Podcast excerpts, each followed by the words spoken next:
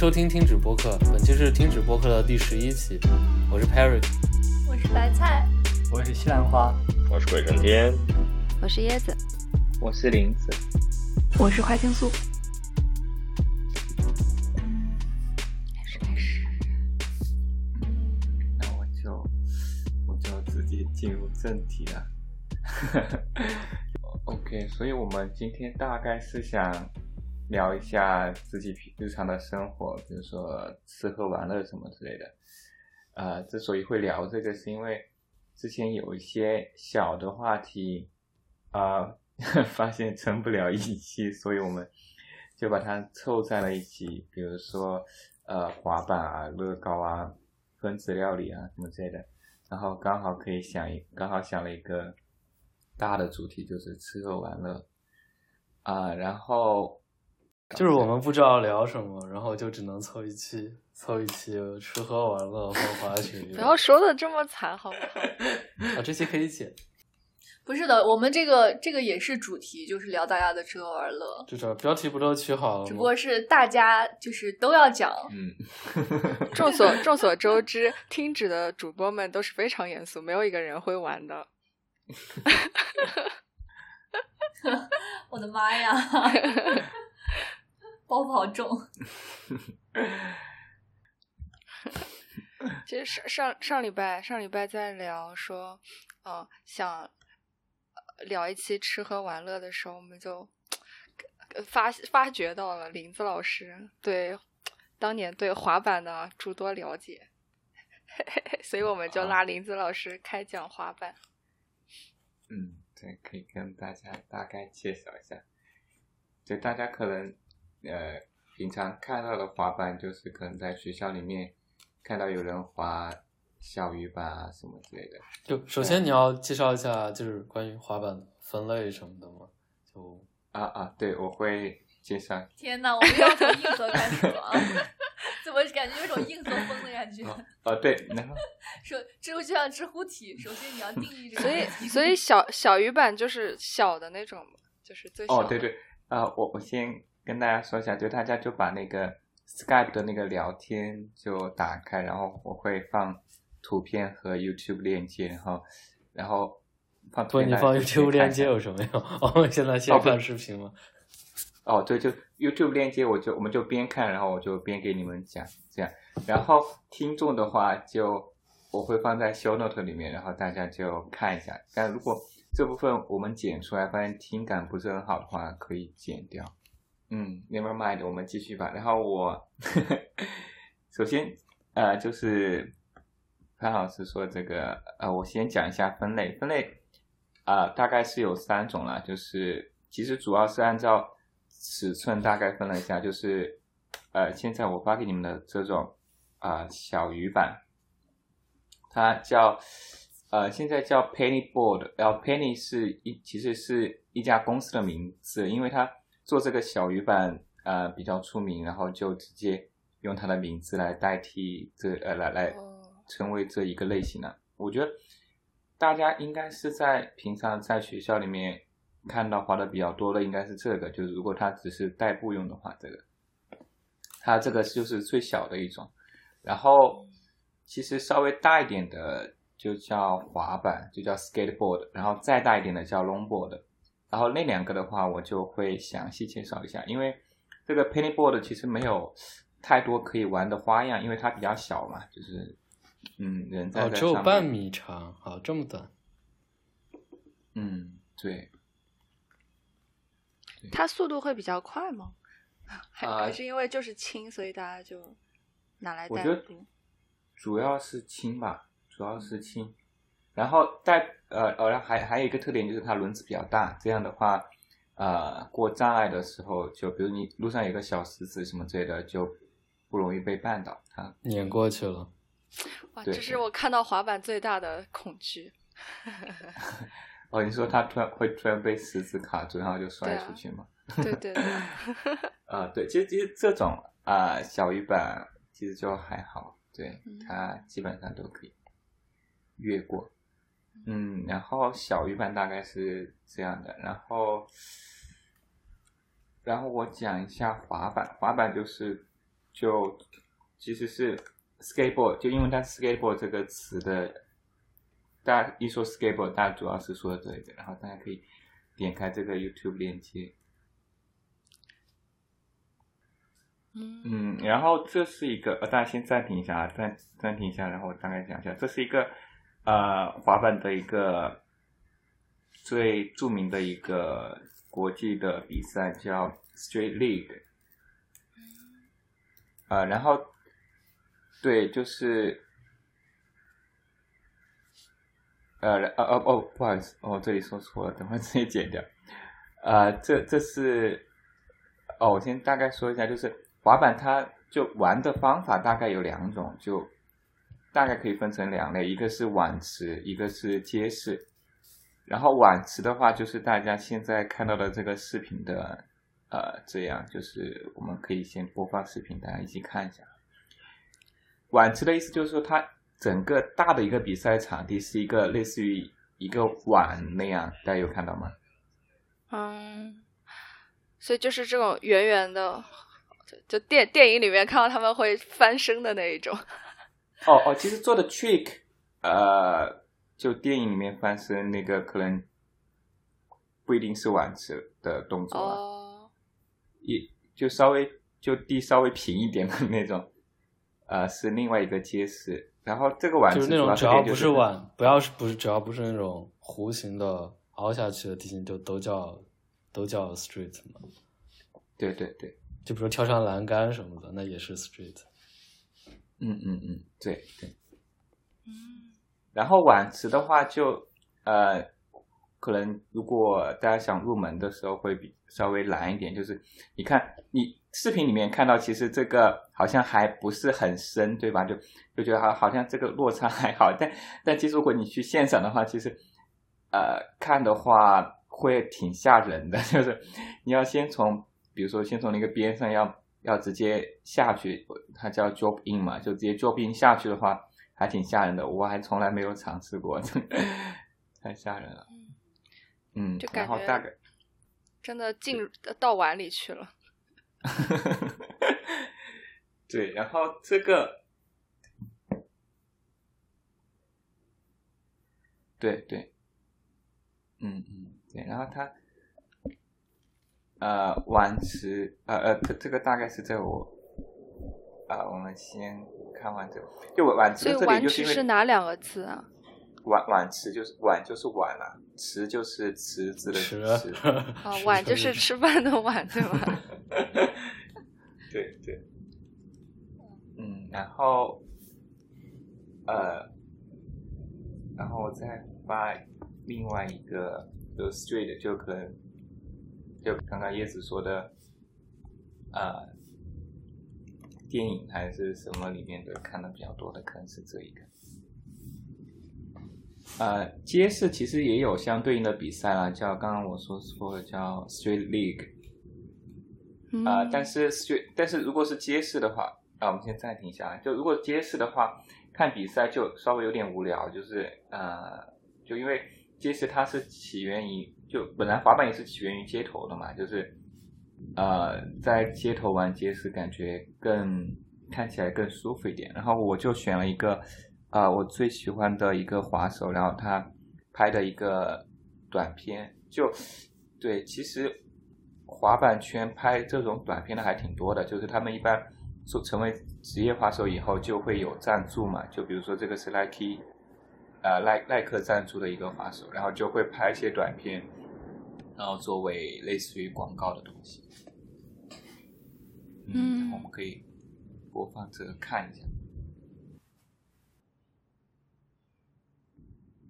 嗯，对，这个可能就比较街头一点，然后就看起来会舒服一点，就比这个相对应的比赛感觉好厉害啊！啊，对对，这个 中间他摔了一下，还捡了进去。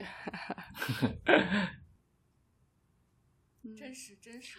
对，因为他拍这种短片做这种 trick，呃，都很多很多，比如说各种这种地形，像其实都是之前没有做过的。因为他他拍这种短短片，一般就会去一个特定的城市，然后去街头去找一些可以做造的一些道具，就街头上的道具，所以他很多都会失败很多次这样。嗯不是他们这种都没有保护保护措施，感觉失败了就差不多了，就没有下一次了哦，。就哦有啦，因为因为大呃这种职业的他还是比较会，就虽然没有那种头盔什么之类，但是他他会去他知道怎么摔，可以尽量减少伤害。哦，想起来林子老师上次说，如果摔的话，尽量往前对滚。对对，所以所以说小鱼板就是呃形状长得像鱼，然后这 skateboard 就是那种创可贴的形状，然后两头往上翘。嗯对对对，它它两头往上的很好。它两头往上翘是为了啊、主要是为了 pop，就它能把板，你你看它其实做的这些。所对所有的动作都是为了让那个板能点起来，板能点起来，它两头都翘起来的话，就相当于两头都可以点，它就可以正脚可以点，然后反脚，哦不就后就可以用后面把板打起来做一些动作，然后前面把板打起来也可以做一些另外的动作，这样。而且翘起来的板用来划过所有的长椅。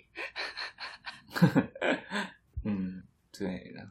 我虽然没有滑过，但是我总感觉滑板这个东西和某种文化是紧啊，密相连的，并且，对，并且啊、滑板这种摄影好像也是一种专门的摄影类嗯怎么别。拍的？嗯嗯，对对，这个确实是一类呃稍微比较特殊的话呃呃摄影，就是呃首先摄影师至少会滑板，因为他要跟着他跟着跑嘛，跟着那个，然后然后第二个就是主要他主要是想就因为。呃，如果你只是一个观众视角，比如说你就其实就在他拍摄场地旁边看的话，因为你隔了一定的距离，所以你其实看就可能没有看看起来那么好看。他会嗯摄影师会想办法去放大或者是 highlight，呃，就那些滑手做的一些招的好看的那些点，就他会想一些角度啊什么之类的。对，是一个，能边滑边，拍吗？他就是边滑边拍的。哇塞！天哪突然觉得又怎么感觉比滑的人 还对比滑的还厉？没有啊，他他其实只需要保持相对匀速那样滑，也也有也有一些其实是近景。但它不光呃要啊，对，它不光要要滑，还要跟焦。对对对，啊、对，然后这所以这是第二个分类滑板了，然后啊、我再介绍第三个，第三个是叫长板，长板可能最所谓最出圈的一次就是啊、就是这个叫高孝周的一个韩国的一个女滑手，她的视频当时在中文互联网圈还火过一一阵子，然后大家可以大概看一下是什么样子。哦，就是这个边滑边跳舞的姐姐。嗯嗯，对，她其实就是长板的就 longboard 的其中一种，就叫 dancing，就其中一种玩法了。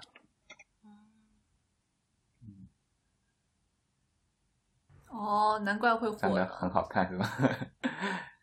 腿很长，腿很好看。就感觉跟男生滑完全不一样，对反正就是就是很街头那种感觉，就是特别对特别优雅、轻巧。嗯，对，他玩就女生玩 dancing 确实会很好看，就真的是像在板就板上很轻盈，然后像是在跳舞一样。这段放出来，听众都在想这个小姐姐到底是啥样的。欢迎打开我们的 show notes 查看，然后可以去查一下 Hyojuko 这个女孩子，嗯然后就，H 可以 Y 看她 O 的视频。J O O K O，嗯，嗯，就我记得它当时的特点哦，那我讲啊，当时的特点是它啊、最大的一个特点是它左哎，我忘了那个 专有名字是什么，就其实你可以看到它左右摆会很厉害，有些时候就它特别是在对对对。板上交叉步或者做各种动作的时候，那样就会显得很嗯，我觉得这可能是它显得很轻盈的一个，或感觉很轻自如的一个很重要的原因。就我也很喜欢那样的感觉，就滑长板的时候哎像像这种有没有比较简单一点的脚步，就是步伐，啊、就是玩法？就是看起来好像比较比较比较轻盈，但是又没那么难。哦，我看过在高速公路上滑的，所所以，所以就是因为长板它是两边有弧度，而它我感觉它底下那个轴是不是可以左右晃的，所以就有可以摇的好大呀，感觉。都是可以左右哦晃，它哦都是可以左右晃的，就是你左右晃是拐弯那种。嗯嗯，对，呃，对哦，但呃，对呃椰子老师也是对的，就是因为它轴距比较大，所以它其实左右晃的幅度会比较大。哦，所以怪不得，因为因为我我大学时候，我朋友也是一个女孩子，她当时也是买的长板，然后我当时玩的时候觉得长板就是感觉特别特别稳，然后，哦、就就是就是可以在那里扭来扭去，特别有意思，就是它很稳，你会觉得骑了一辆车的那种感觉，卡车模拟器没有不是，刚才刚才我的电脑崩了，啥？啥叫崩了？贵了是没有声儿，也就是说啊、苹果不知道怎么回事，自己自动关机了，然后风扇狂转，是时候买新电脑了。我我才买了新电脑，我现对啊，在他不是才买的新电脑吗？我现在我现在我现在我现在想投诉了，你知道吗？没事，我刚才记下来了，我就重新开始录音的时间，也就前后我需要减掉多少分钟，嗯我到时候在那个上面注明一下。没事，你也没没咋说话分，钟说。开玩笑。哎，后面还是万一万一我话比较多呢，对不对？简我可以让你直。有点毁我的三观。哎，难以置信，他居然居然会。对，结果 Mac 对啊有可能有可能是因为因为我今天用了那个 external 的 display 的原因，就是我今天在呃在外接了一个 4K 的显示器，有可能把它搞崩了。哦，对，就有可能。maybe 不知道啊，就是反正就很怪这个事情，我从来没遇上过这样的。然后我赶快把那显示器先拔掉，嗯蛮奇怪。好的，大家都调整调整设备。让我搞一些噪音出来。呃，继续讲，OK，刚刚讲的就是长板的其中一个，就 dancing，就刚那个呃韩呃高校做的视频，然后呃我再给大家发一个视频，是另外一个类型叫啊、主要是这个视频主要是讲 freestyle 的，而不是讲就展示 freestyle 的。对，这是我比较喜欢的一个呃滑手，叫 Hans Wouters，然后是一个呃应该是一个德国人，我没有记错。哦，大家看这些视频的滑板视频的时候，可以稍微开一点声音，就是只要不影响我们录音就可以，因为其实音乐也挺重要的。对是的，是的。啊，对为什么在他脚上这个板就一点都不长呢？比较高 可能有一米八几吧。好像都是相对的。而且确不过确实长板的大小也不一样，呃，就长短会有一些不一样啊，就每个人习惯了。哦，对，日常版啊，嗯最高的差异。freestyle 的话，其实就会更接近于我们之前看到第二种，就那个 skateboard，它也是通过一些最基础呃最基础的就是 pop 嘛，就是把板点起来，通过这一些做一些呃变种，比如让板在空中旋转什么之类的，对。哎，他们有出教学视频吗？哦，对，我刚好其实也想说这个，就 Hans，这是我最喜欢的一个做长板教学视频的一个 YouTuber，就非常的，就讲的非常的好，对，就很多滑手就是那种，呃，其实 Hans 不属于 Pro 啦，就不属于职业滑手，就就很多职业滑手做的教学视频就是不是 user friendly 的那种，就像我们看教材一样，就有些人就不太会写教材，就大部分职业滑手，因为他主要精力不在这嘛，所以他就出的教学视频也不是很好。对不是很好模仿。就是你能明白他是会的，但是他不能把你教会。对对对，就是这样的。对，也有可能职业滑手一般都天赋异禀的。长板的速度是不是一般比较慢啊？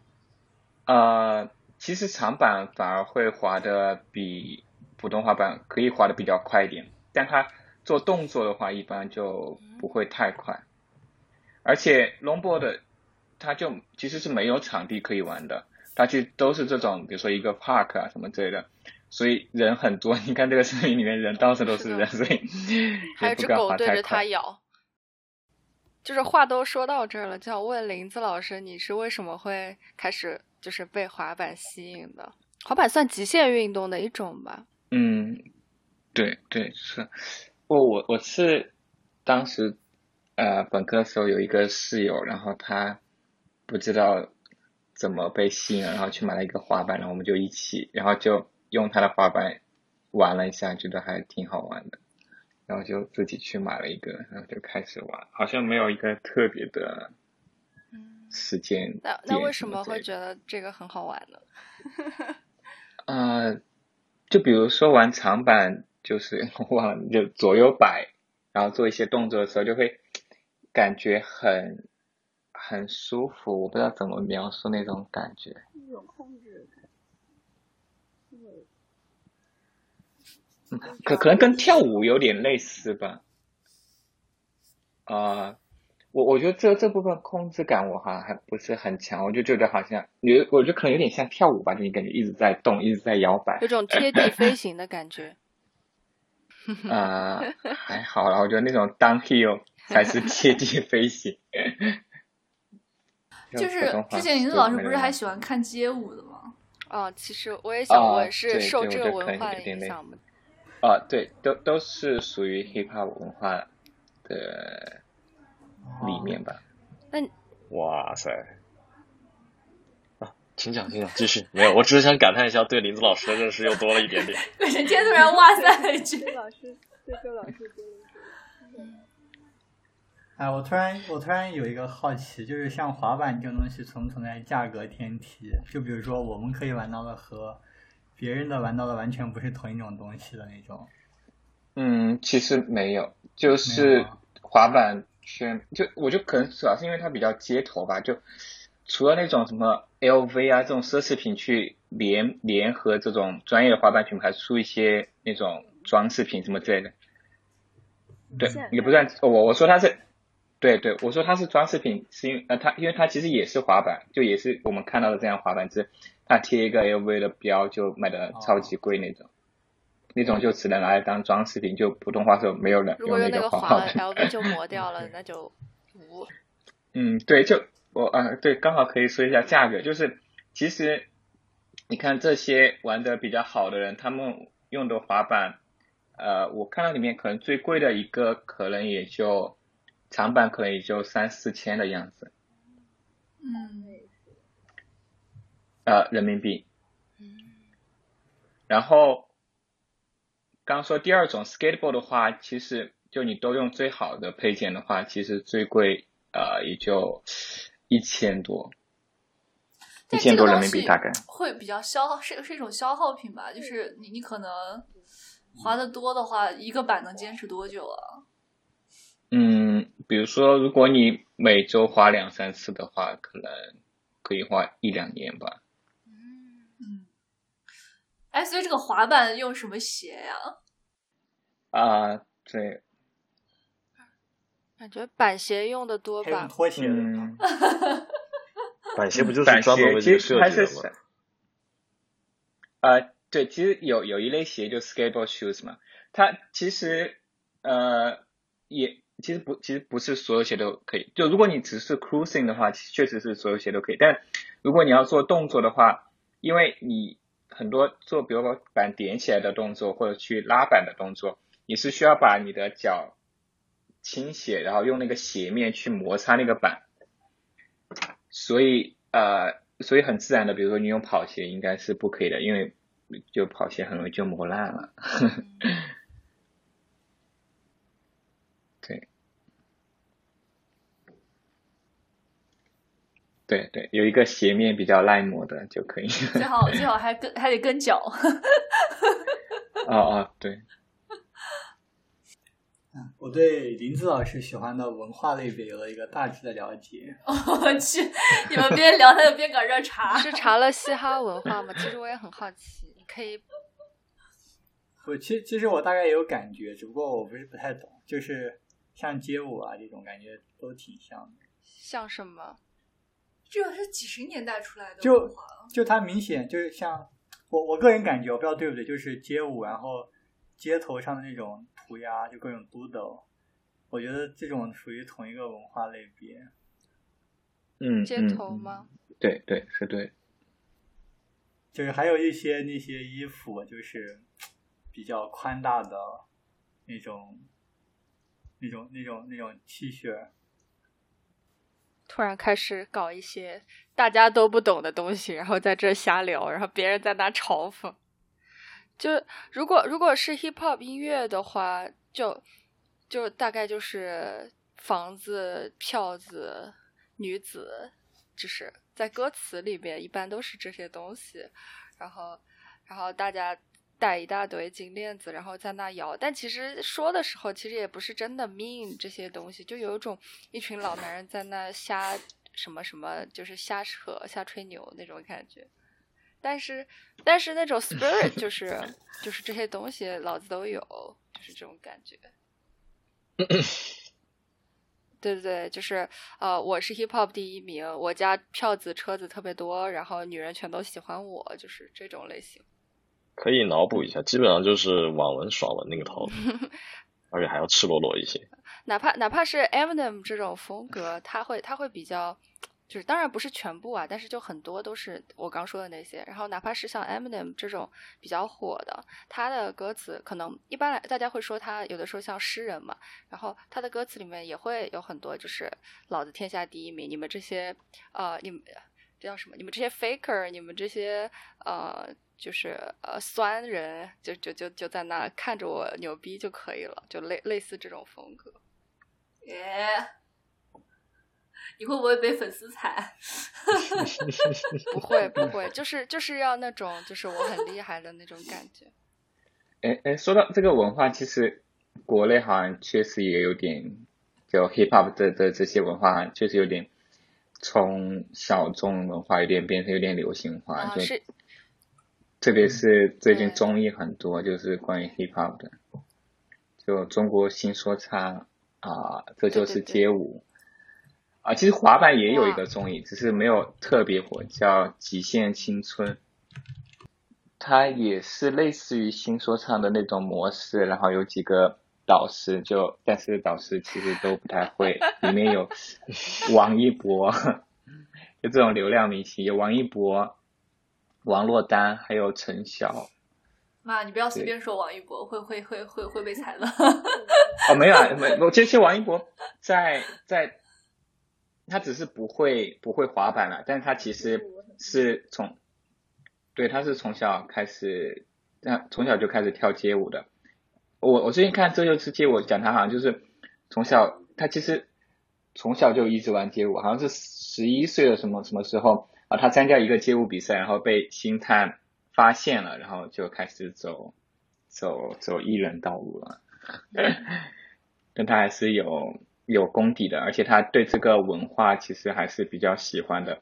就在那个街舞，就那个《极限青春》那个街舞的那个综艺综艺里面，还是能看得出来。我看了可能两三集吧，就他虽然一开始是基本上完全不会的，但后面就和那些 pro 就那些职业滑手，呃，学习什么的还挺快的。对，就感觉他还是。哦，对，然后刚好说到这里啊，还有一个就我想推荐的是一个滑板的播客，呃，叫 Kicker Radio Radio，K I C K E R R A D I O，就是他会请一些呃国内外的滑手，然后去聊一下下他们的生活啊什么之类，或者聊一下滑板文化什么之类的。哦，啊，我一直觉得，就因为因为我还没有见过林子老师真人，就听林子老师的声音，我很难把他跟这个极限运动联系在一起。我去，你什么意思？林林子老师本身的穿衣着装风格也相当 hip hop。啊，真的吗？对，啊，完了不要说相当 hip hop，你这样就是拉高了预期，你知道吗？没有高！Oh my god！呃，你知道 pop 也不算什么高级的风格嘛。哦哦，不过我觉得可能把张老师说的是拉高了对于 hip hop 的预期，哦就是然后发现反了，真人好像没有那么 hip hop。对对对，哦天呐，我脑子里面哦啊，我我我脑补的林子老师完全是另外一个形象。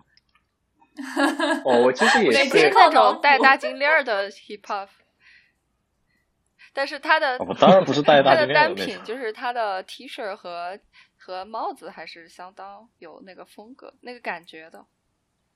李子老师还带我和西兰花逛过，就是潮牌店。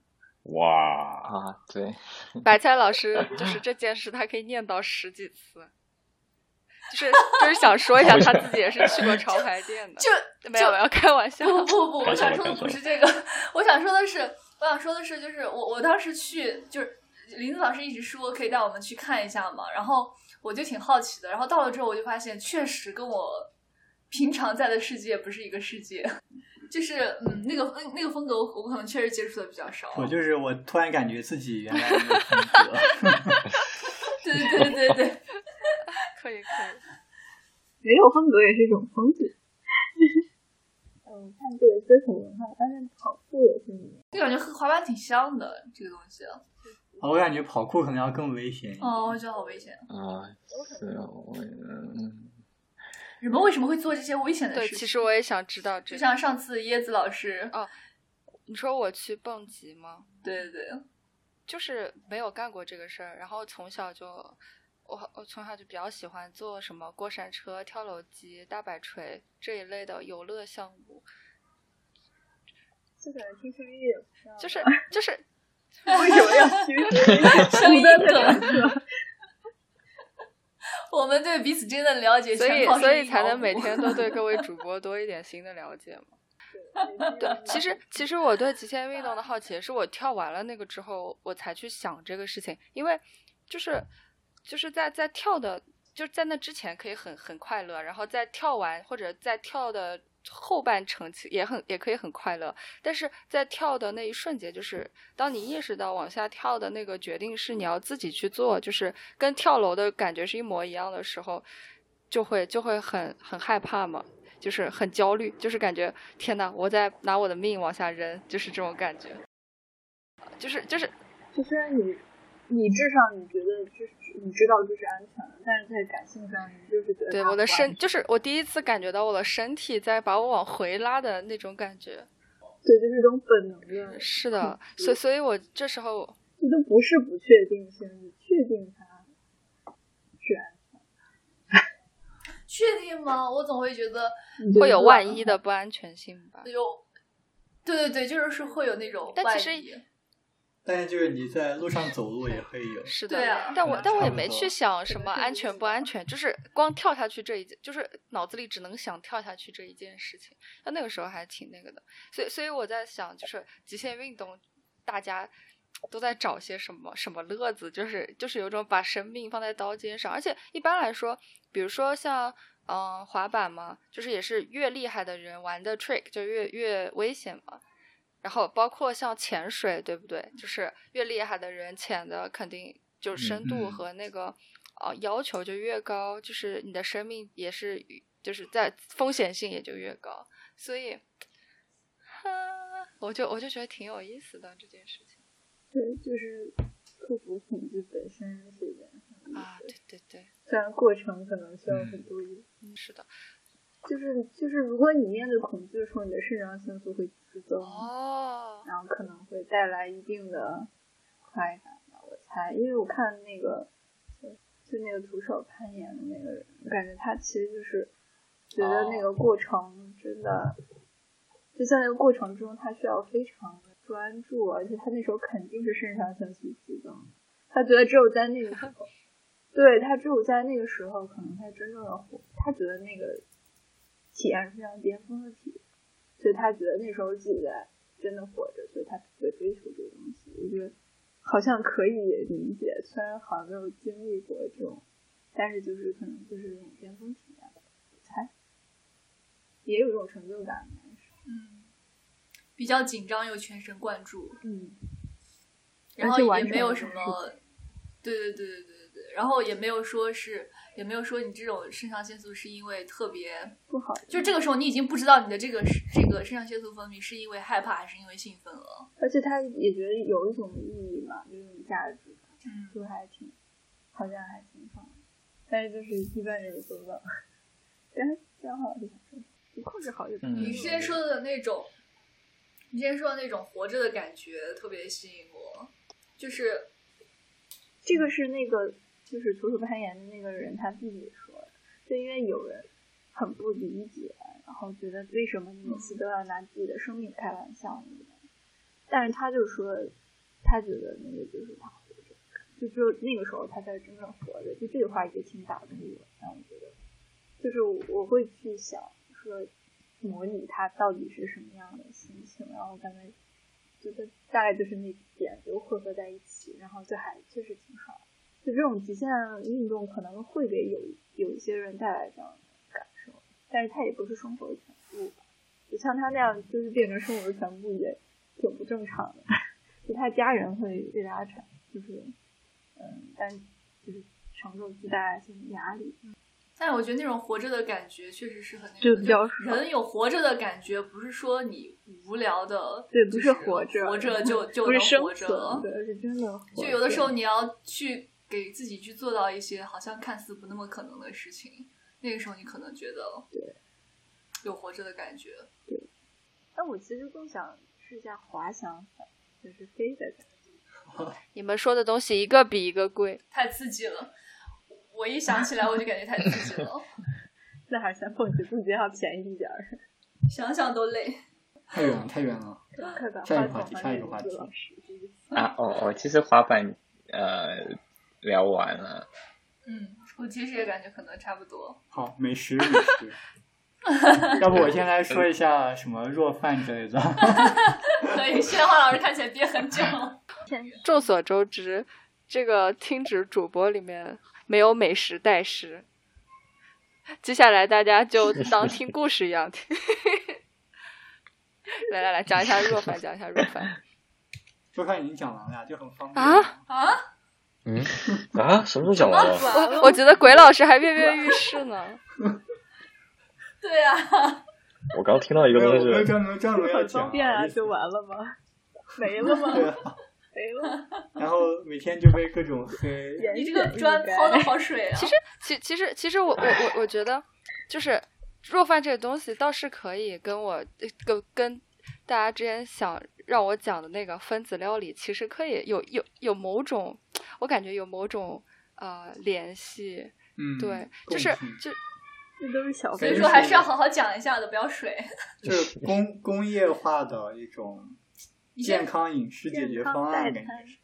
你先说一下弱饭是什么，因为我以前是不知道这个哦东西的。，就是，就其其实我们中文说弱饭，它就我我我们就泛指一类产品嘛，就是呃所谓的代餐，就是说你不需要专门去做饭，而是你买买一种粉末状的东西，它会把各种营养都调配好，然后你每天只需要冲水，然后啊、就可以解决一日三餐。嗯对，然后然后就是就是这个东西呢，我们中文一般叫热饭，然后在在美国有叫 Soylent，然后在我们这边有一个本土的品牌叫 Lambert，其实感觉都大同小异吧。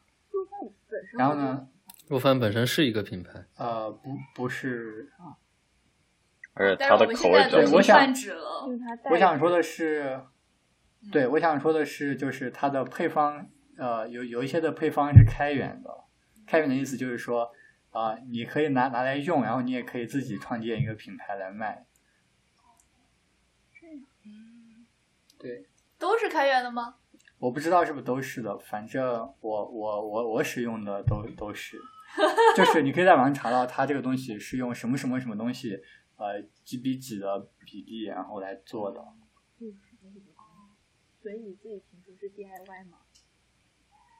不不是 DIY 啊。哦，就是你其实我也我也没有看过是用什么东西。嗯，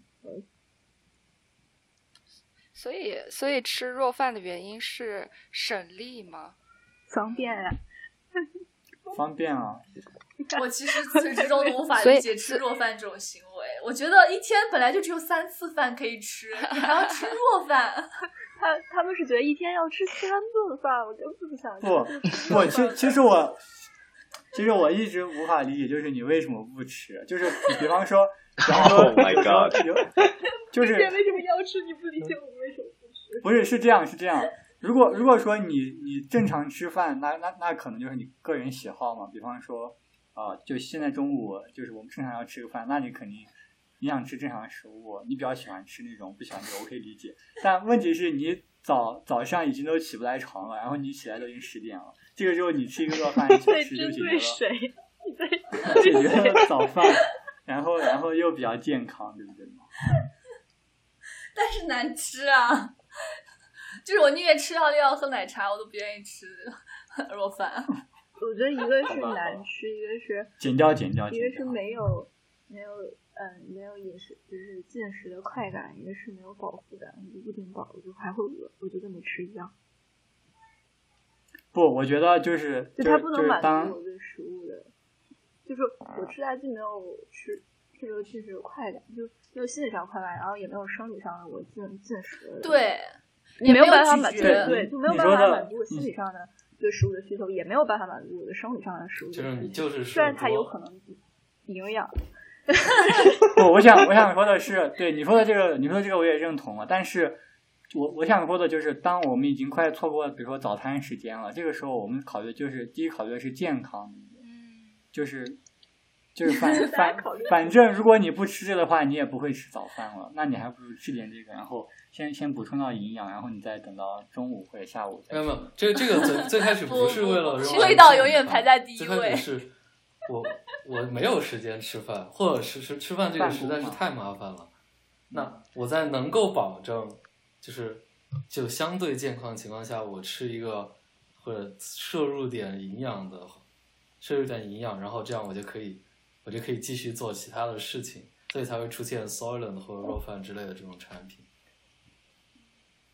其实其实我觉得就我觉得你其实，其实我觉得大家说了几种不同的情况嘛，一个是，呃，西兰花老师他并没有说他不喜欢，就是呃，白菜老师和花青素老师强调的是吃饭是有呃对心理上或者呃至少对你的对吧、味觉欲望上是有有有一个作用的，但西兰花老师强调的是在时间问题上，就是当你把健康放在 priority 的时候，如果你没有时间吃饭了，你你用肉饭来解决一顿饭，我感觉完全可以理解，就是对，然后对对对，就是随便开玩笑不能理解。然后就是说我们的优先级然后，然后，然后，我觉得就是呃 p a r i k 老师说的那个，确实可能是这个产品出来的原因就是没有时间吃饭。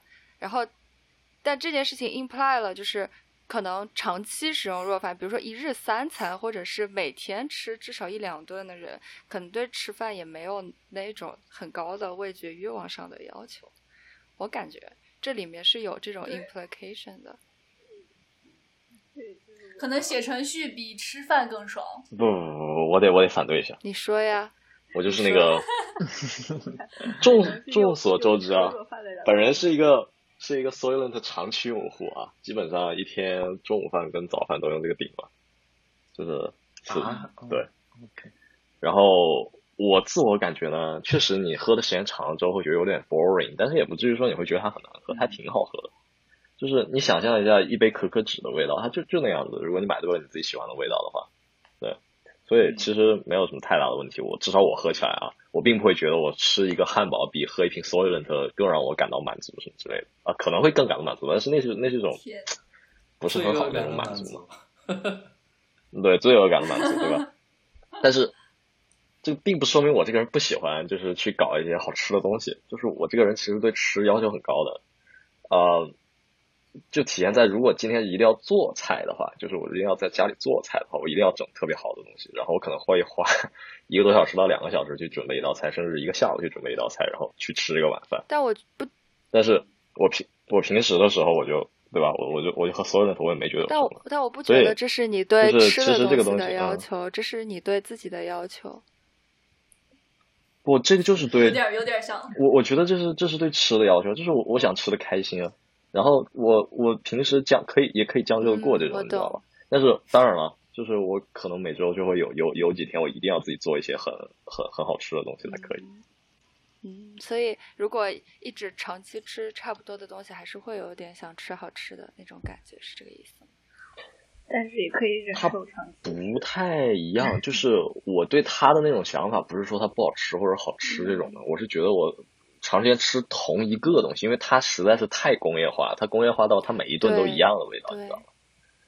你就没有任何的 difference，然后在这种情况下，你吃久了就会稀一点，冲稠一点。哦，我买的是预冲好的，嗯，他们都是哦，对对对，嗯，我都一箱一箱买上的冲好的哦。真跟若饭他们都有个问题，就是如果你去买那个粉末自己冲的话，经常冲不好会结块，就挺像那个蛋白粉的，就是反正冲不太好，就就就那比例调调不好啊什么之类你，喝起来就挺难受的。你所以所以还是我只冲过奶粉和藕粉，芝麻糊这都是，还有包括和面什么的，都会结块。只要是液体放在粉末都会这样。但但还是说嘛，就是你你喝它是为了什么？你喝它是为了就是呃的节省、哦，就一般是可能。就是我抬表一看时间，啊我发现这会儿对啊已经该做饭了，然后我现在也感觉很饿，就是在我感觉到饿的时候，其实我已经饿的不行了。是的对，然后为了就是这样冲的。但你们真的所以所以所以说吃饭这件事情对你们来说就是没有仪式感的嘛，就是一个一个一个时，就是这个时间差不多到这个点，我得去吃饭，就是因为哎不，我也不同意你的这个说法。啊，我也不觉得是仪式感，我宁愿啃一个苹果，我也不吃若饭。不是，就就是我觉得我要是有仪式感起来，就是会我的我的我对不起，我我说错了，我我的意思就是说，每天每天在这个时间必须吃饭这个概念，我感觉可能对你来说不是很强。没有啊，就是因为很强，所以才要吃弱哦饭。不是他们觉得为弱饭可以替代饭，就他们对一顿饭的理解跟我们对一顿饭的对对定义对对不一样。他们的定义就是我充饥了，我吃了东西，我摄取了营养，就是吃了一顿饭。我们的吃了一顿饭，不是说我摄取了营养我就吃了一顿饭，而是我要咀嚼，我要尝到味道。对我要有满足感。不但是，这个里面可能还会对还有一些，我说的就是一整套的仪式嘛，就是就是要吃到一个食物，然他们来说后要到嘴就够了里，。他们的你要体会到食物的 texture，然后再吃下去，这整套的仪式感可能对你们来说就是比较弱的。就是就是到这个时间，我必须要吃一些，就那些东西，就那些东西叫做食物。我觉得主要可能还是写程序对对对对对对。嗯，不是，就是你们没有意识到这个东西，就是因为你们一开始就不接受这种流体食物这种东西，但是它其实在，呃，我不知道，我不知道希望浩老师怎么想，但我我跟那个 Peric 老师两个人在最开始接触到 Soylent 这个东西的时候，我们觉得这个东西特别 fancy，啊，懂就是了。他甚至身上身上有一种就是未来感，你知道吧？我当时知道你在吃这个东西的东西的时候，你你仿佛就在拥有了苹果手机一样的当时那种感觉。当时知道这种东西的第一反应，因为那个时候就正好 VR 这种东西也正在所谓的大兴，什么 VR 元年什么的。然后我第一反应就是，呃就是《黑客帝国》要出现了。嗯对他他本身就是至少在出现在我视野里面，他就带着光环的，嗯你知道吧？然后哦我从一开始我对他第一印象非常好，我会觉得它很它有一种未来感，嗯然后流体食物哇，还有点还有点宇航员的感觉，啊然后懂了。这样这样这样一种感觉，当你喝它的时候，你你不会觉得说哦，我好像降低了我的档次。我觉得你们之所以会反对这个流体食物的原因，是你觉得它它是一种降低了需求的感觉，我反对，我反对，我反对。我本身对它哎也是 充着充满着光环的，就是在我在哦我的认知里，我一开始也是对它充满了期望。我觉得很好，以后我就可以不用吃饭，就超级 未来、超级方便、超级好，怎么着又营养又健康又这又那。然后我发现不适合我，就是就它因为是流体食物，所以它没有办法在胃里待很久，所以我又饿了。就我虽然摄取了营养，但是我身体不觉得我摄取了你说的营养。是，就是所所以说，如果就是喝了跟没他们就喝一样只吃，所以我觉得它不是只吃这种的话，你需要一天嗯吃很多顿，就可能要吃五四五顿五顿对。而且我记得上次你你晚饭吃了热饭之后，然后没过一两个小时你就说我饿了。对，对啊，我们做就这样饭主要问题不在于这个，就不在于我不接受它，或者说我嫌它不好吃，或者怎么着。就我觉得，如果是我真的没有时间，我一定要进代对餐的话，我也是不追求这些。但问题是在于它没有办法解决我的问题，就我还是没有吃一顿饭，因为我吃完又饿了，我就没吃。就是，这就是为什么要不够多呀好吧，也不是是，它有有液体，它没有在胃里停留足够的时间，所以胃里没有在去消化，所以没有办法进入身体正常的下一个环节，让我觉得我饱了。就虽然我摄取了营养，但是我 身体没有觉得我摄取了营养，然后你就，就好像你喝牛奶，喝牛奶不吃东西，你就他饿了你就喝，他饿了你又喝，它哎不满足，没有办法通过液体得到满足。就是好像以前什么说什么，如果你喝牛奶不吃一点固体食物的话，它就没办法消消耗，就是吸收里面那些蛋白质，因为它不分泌那些东西。就是因为这个确实有道理身体的工作就是这样的，这就跟你喝水没区别，这个可能就是喝了点糖，喝了点糖水。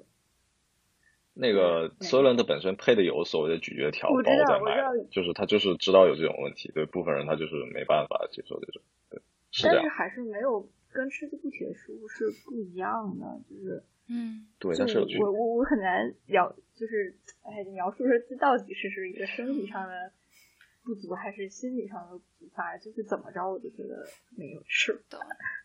而且我感觉跟你接触到的就是味道的种类也会有关系。如果你这顿饭就是只吃一种东西的话，你可能也容易吃过量。但如果你吃就是几种东西、几种味道的话，你其实可能每种吃一点儿，就会感觉很，我吃了很多那种感觉。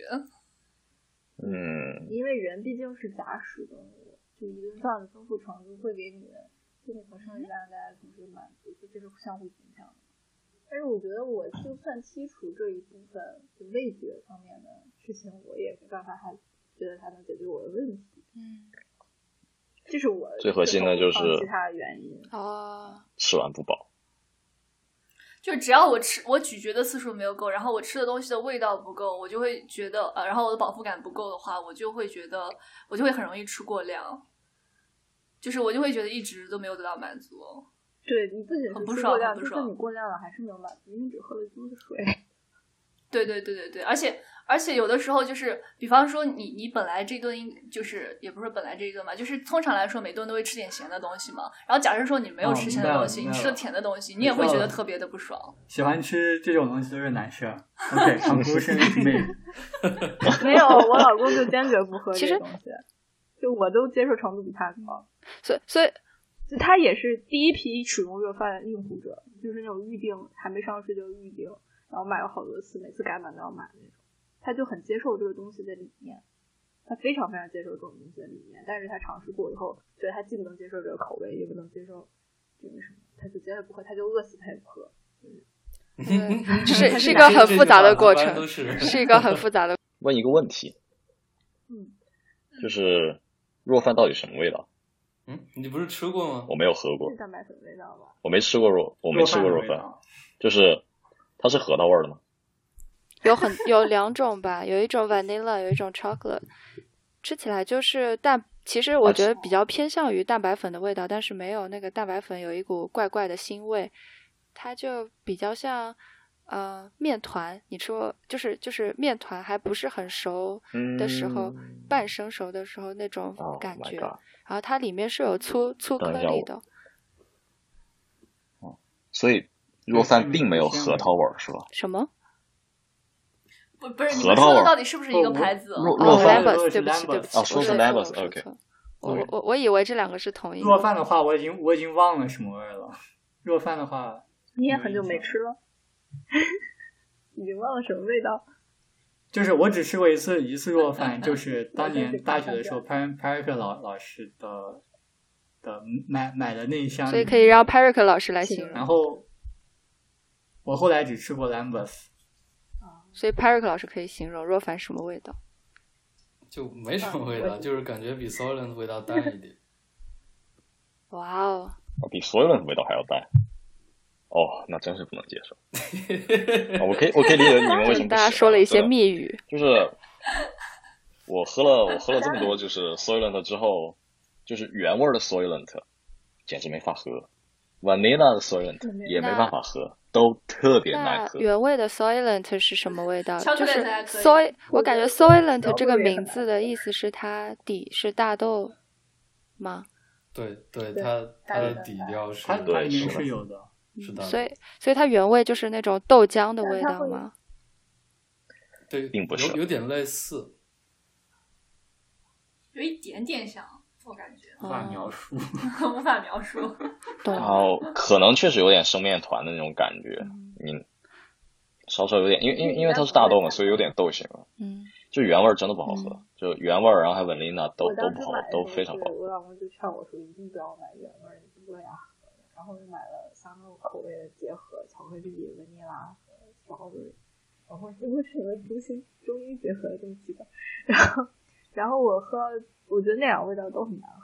巧克力我勉强接受，因为还挺喜欢巧克力。但是我喝了一两箱以后，我现在在喝巧克力牛奶，我都觉得我自己在喝所有的，我就不想喝巧克力牛奶了。PTSD。我去。啊，那你还是喝了一两箱的。一直喝一两箱，嗯，就很，我就再也不想喝巧克力味的牛奶，泪肃穆了，你知道吗？就只要一听就想起那个味道，我但是我其实并不知道我不喜欢的里面是什么味道，嗯，但是里面可能就是有一点什么味道吧，可能就是那种豆，也不就是有点像是那种没有生的面粉放在了溶液里面融进去的那种，就是那种口感，甚至不是一种味道。然后再喝什么类似的东西，都觉得好像感受到了那种味道，就不想喝了。就我是一个很喜欢巧克力牛奶的人，像我们家巧克力牛奶，我一喝都不想喝。哦，完了完了完了，PTSD。而且我有一个特别神奇的体验，就是以前我喝过 vanil，我呃就是我说的 lambus，就是我之前喝过 vanilla 味的，然后自从我喝了巧克力味的，就是连喝了几几几可能几天吧，就是每天可能喝一两次，之后我再去喝一次 vanilla 的之后，我就感觉我想吐。对，就毛病太多。你看，我我我我我觉得基本上就是这种代餐里面的那个 vanilla 味道，基本上都是都是禁忌口味，你知道吗？就是我我还买过另外一个牌子，也是美国这边的一个代餐品牌，就它它就它只有那个 vanilla 味道。啊不就啊这真真的禁忌口味，我很喜欢仙草冰淇淋，但是你要给我 vanilla 的这种代餐，我我就我就感觉它的口味太调的不奇怪了。太好。不要这样，不要这样，我感觉西兰花可能要吐了。他今天早上喝的是 vanilla 的。没有，我并不觉得，我反倒觉得 chocolate 不好。OK，我喜欢，我喜欢原所以汁其实原味的。就是我现在啊。没没什么。我吃酸奶比较喜欢 vanilla 和 coconut 的味道。但但那个完全不一样，就是对，就是你你你在喝那个 Soylent 啊这些这些的那个 vanilla 的时候，你能从里面喝出人工那个 vanilla 糖浆的味道，你知道吧？因为我我有时候会做蛋糕嘛，所以我有时候会用会用那会用那个 vanilla 的人工糖浆，然后那个味道在我脑子里面特别深刻，然后每次闻到那个味道我就啊，就是你知道吧？香到一定程度之后就变成臭，然后 你懂啊？就就那种感觉。OK，我就我就不详细说，我就不详细说了啊。然后就是 Soylent 喝了这么久之后，我我个人对它这个口味的排名，基本上就是是一个最奇怪的味道，在我的排名里面是最高的，就是那个咖啡茶，印度茶，那个那个味道是一股肉桂味儿。但是你喝久了之后，你会觉得你每顿像吃肉一样的那个感觉，就有点有点红烧肉的 感觉，非常是那种 chai 奇 tea 的味道吗。然后喝酒之后，你就觉得特别爽。还是便宜？包意 包意，我我我挺喜欢的。就是最开始的时候，我觉得这个味道，哇，那你喜欢去喝的 banana 什么这个味道，鬼东西？我就已经这个应该是我的禁忌，我觉得。但是你喝酒了之后，你有一种吃 红烧肉的感觉，你知道吗？就是你觉得你今天好像嘴巴沾肉了一样的。所以这个味道在我目这前个这个对对是我的禁排名第一。忌口。我服气了不。能接受你的推荐了。好惨。我想问 Perry，我想问 Perry 老师，那箱 banana 喝完了吗？喝完了呀，昨天喝了最后一瓶。太厉害了。我 banana 跟那个草莓味一样，我觉得都有点香精味过重，说实话，就不是我我个人不是很喜欢。对，但是喝多了之后，我就意识到它有香精味儿了。然后一旦我觉得有香精味儿的东西，我就会，呃，其其他都还好吧，就是你比如说那个 coco 还有水果味儿，呃，水果味儿反正就没没有哪个在我印象里。哦，那个，啊、那个那个薄荷巧克力，啊，那个那个是非常好，mint chocolate 啊，那个超好喝，有一股清凉的口感。然后。没有牙膏，我也挺喜欢的，小时候甚至想吃，这个破坏不了我对它的小时候有一种牙膏是那种就是透明的，然后水糖果色的啊，对对对对对对对，哎呀，有种甜甜的味道，就有一种想吃的感觉。起来了，就是越刷越 不一样。我去，一道破碎。但小孩子喜欢上刷牙的办法，就是让牙膏也能蛀牙。就其实刚才我们讲那啊个讲粽子美食 Soylent 或者讲 Lambert 或者讲若饭的时候，就是就是我感觉刚才讲的那些情况，就是在吃饭用用用这种代餐的方式来吃饭，其实混杂了我们很多其他的情绪，比如说心理的需求，或者是对呃。呃，比如说，呃，花青素老师对固体食物的需求，或者是呃，西兰花老师对时间的，就是呃概念等等等，就是，但接下来接下来我想讲的东西，其实大家把这些东西稍微剥离一下，或者说我对工业感的，其其实其实我也不是说我反对啊，其实说我我觉得我对这个若饭这这种或者 Soylent 这种里面最，呃，让我有一种悲悲观的感觉的，就是就是这种工业感，对，因因为因为因为其实。哦嗯，对，因因因为毕竟我是我不算老饕，但是我还是很喜欢吃东西，而且吃呃人做出来的东西，所以所以我会对这方面会让我觉得有一点点 nostalgia nostalgic，就是那个叫什么，就是有一种怀旧的那那种感觉，在在吃这方面，所以就如如果我接下来要讲的东西。就是希望大家稍微不要去想那些什么时间啊、工业感啊，这些东西稍微稍微回归一下，就是你的呃吃东西的这个感觉，就提高一下你们对于好吃这件事情的好奇心。对，当然我知道能能吃就已经足够让我们活下去了，但是接下来对吧，稍微提高一下对好吃的好奇心，就是呃。对对对，因为因为因为我我我这个人是这样，我从小就是对吃很重视的一件事情，因为就就包括我刚才提到仪式感嘛，因为我们家是那种一天不上班也不能少吃一顿饭的的那一种，就是我早上不管几点起来，我就就是我我爸爸应该就就还是会逼我吃一顿早饭。我我相信就是你们可能就是比我对于好吃可能可能会有更加生动的一些判断，比如说。比如说，白菜老师在喝自己泡出的桃子乌龙奶茶的时候，他就他的表情就特别幸福，然后就会说 好喝，比买的那些好喝多了。然后他还他还换原料做实验，对啊，他还横向比较了玫瑰红茶的奶茶，然后还得出了一个没有桃子乌龙奶茶好喝的一个结论，对吧？对对对对，就是，但但我还是想就是分享一下我自己是，就是从探索什么东西好吃，到反过来探索我我的味觉能够体会什么味道的，就这样的一个经历。对啊，我说我我说这句话以后，可能你们以后吃东西的想法就会有改变了，可能以后再也不想喝 Soylent，没有不是，对对，我我还我还是接着说一下。不会不会，我觉得我觉得我做不到我觉得我做不到。这因为因为因为还是在味觉这一点嘛，而且你们如果在这方面确实没有很大欲望的话，可能还是做不到。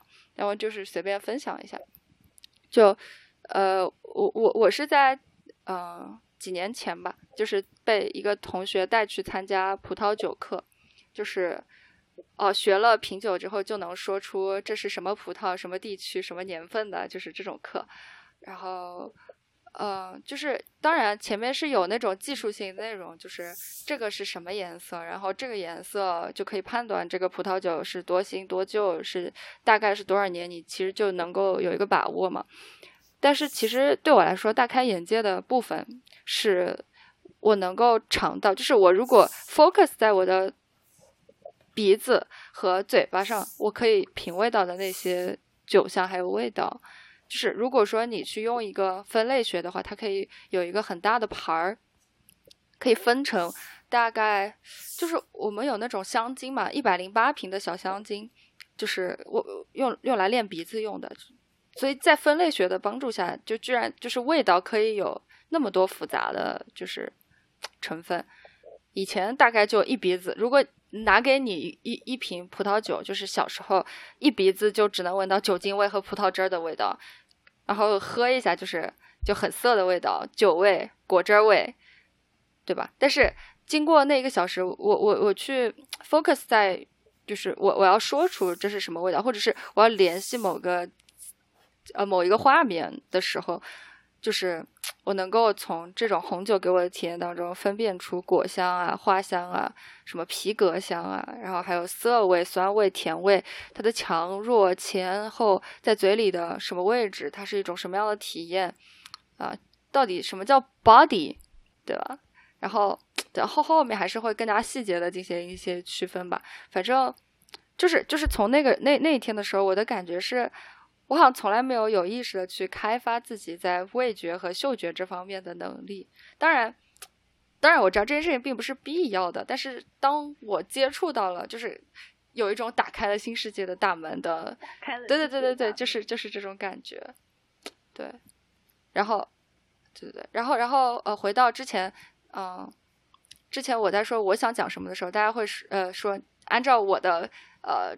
专业来讲一个东西，然后我第一个反应就是想到，就是吃，就是分子分子料理嘛。然后大家也提了一些问题，就是鬼老师提的问题是就很好奇，就在分子料吃分子料理的时候有一些很多不同的体验。然后 Parik 老师呃也有提到说，分子料理好像听的很多，呃，分子料理好像跟一些不同的仪器联系在一起。呃，其实其实呃分子料理。呃，关键是分子两个字听起来就跟别的东西不一样，是吧？但哪里没有分子呢？对不对？但是为什么非要用到 分子这两个字呢？就是为了把这种吃东西的方式，或者是这种对待料理嘛，就是做烹饪嘛，就是对这种对待料理的方式，其实就是它最后给你带来的一个体验，是让你感觉到你吃到的这盘东西是从化学实验室里拿出来的。你去，你去想一下，就比如，比如说，嗯，做了一个胶冻给你，这个胶冻看起来是蓝色的，但是你咬开来却是牛肉的味道，对吧？或者是做了一个，呃，球给你，一个球状的，外外面是像珍珠奶茶那个，嗯，QQ 的那个外壳，然后里面是有液体的，啊，看做了一个绿色的给你，但你咬开来却是很。很很呃，citrus 的那种黄色的味道，啊，这这个我这个说的是不太抽象了。黄色的味道，对，就是橘橘子橘子的味道，柠檬的味道，或者甚至是呃番茄汤的味道，对吧？做出一个绿色的番茄汤的味道给你，这是他们很喜欢做的东西。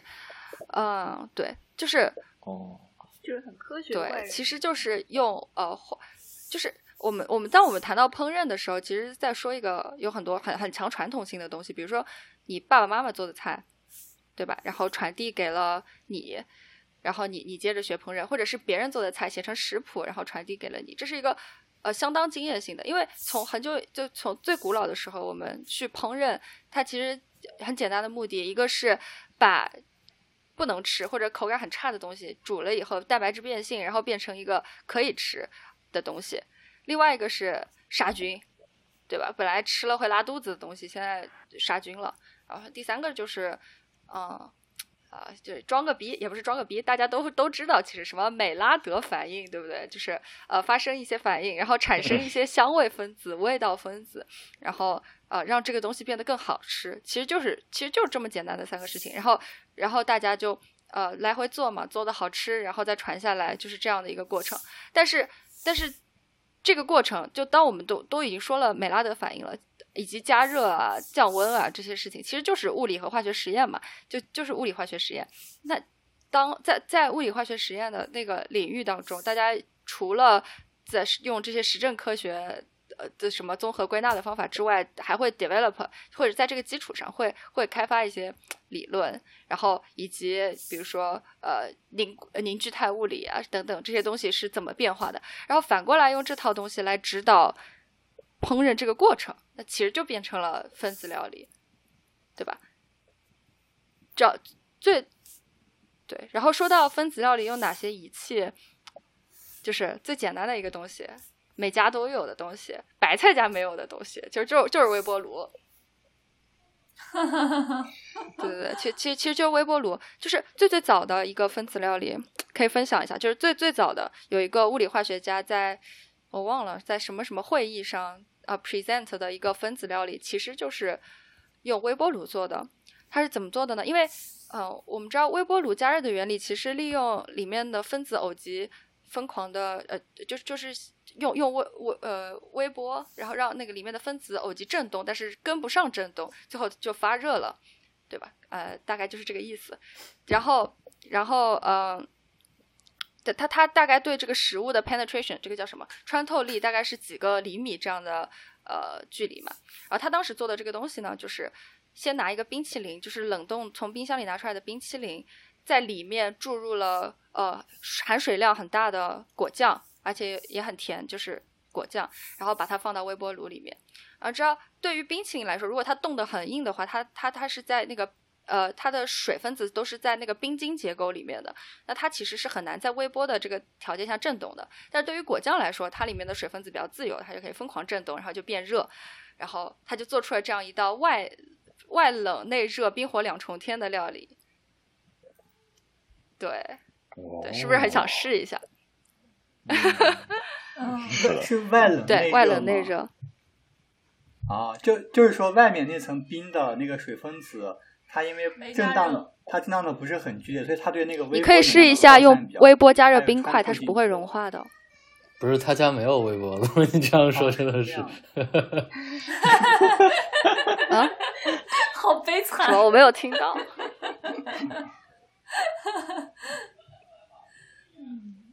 嗯，对，包括对，就包括我们刚才讲的 soylent 这些东西，其实你会觉得也是有人在开发，有人在开发的嘛？就开发的这些人，他是呃食品化学家，但食品化学和分子料理又是不一样的两个东西。就是像我们说的，就是食品化学这个东西，它会比较面向于工业的生产，比如说，嗯。开发呃，就是一条饼干生产线，里面是这些东西怎么加，然后怎么 bake 之类的，就是这些变化过程，温度应该调到多少度，然后是等等这一类的东西。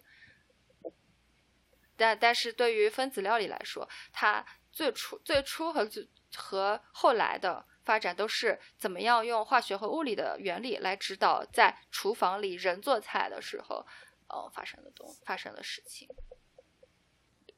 对，其其实就是差不多这种感觉，就是利用一些呃物理化学上面的原理，然后来来指导你的呃做饭。当然，这是一个比较最终、比较终极、比较高级的目标，呃。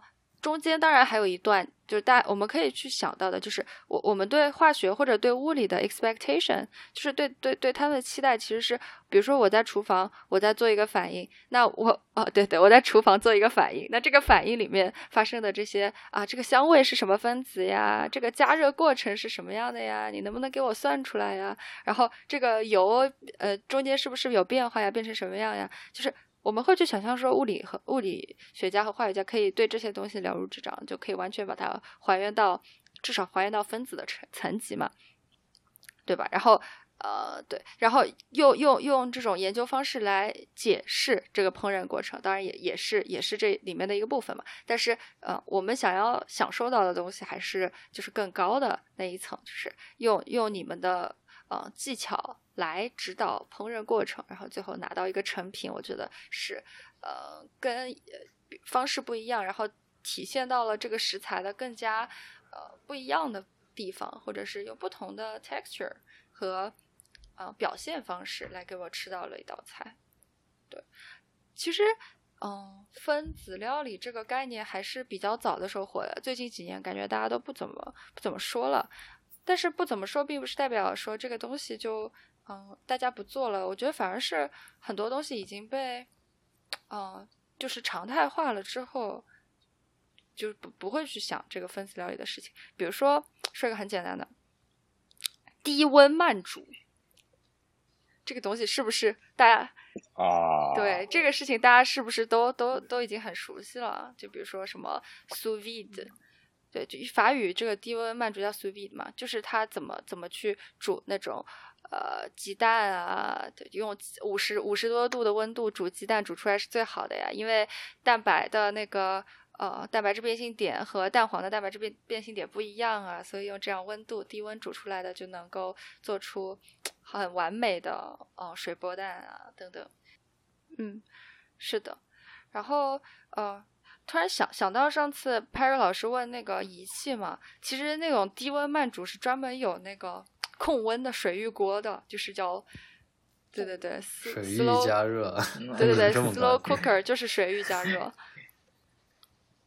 哦，它它真的要煮很久。其实我也可以解释一下这这个里面的过程，它听起来会非常诡异，但是但是 但但但是还是就对我来说觉得挺有意思的，就是怎么怎么做好。一块肉的事情，嗯，因为我们知道，就刚包括我刚提到的美拉德反应嘛，美拉德反应其实是最最最最最关键的跟烹饪相关的反应。你把一个东西丢进烤箱，然后哪怕是面团，它表面变成焦黄色，啊，散发出那种呃。香味就是那种麦香味啊，你你会形容它为什么麦香味啊、烘焙香味啊？其实这也是在发生美拉德反应。那当然不要说煎牛排了，对吧？然后呃，煎牛排的话，它表面也是它的脂肪类呃分子进行在一定要在高温下，一般一般是在一百四十度以上吧，就会发生这个美拉德反应，产生一些香味分子和味道分子。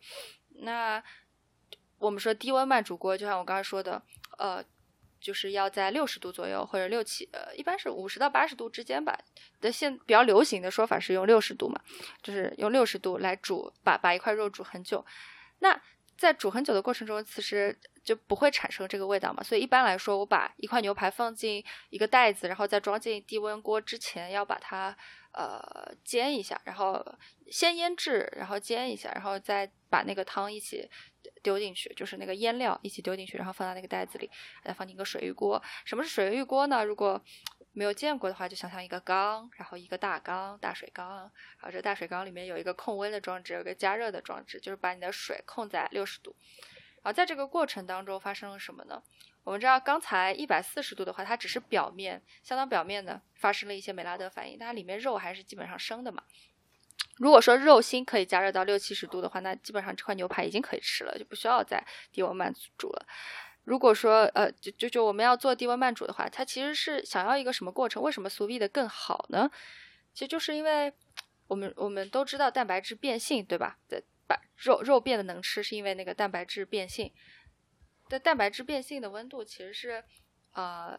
不不需要很高的，就像六六十度，呃五六十度就能煮鸡蛋了，那大概五六十度就可以了。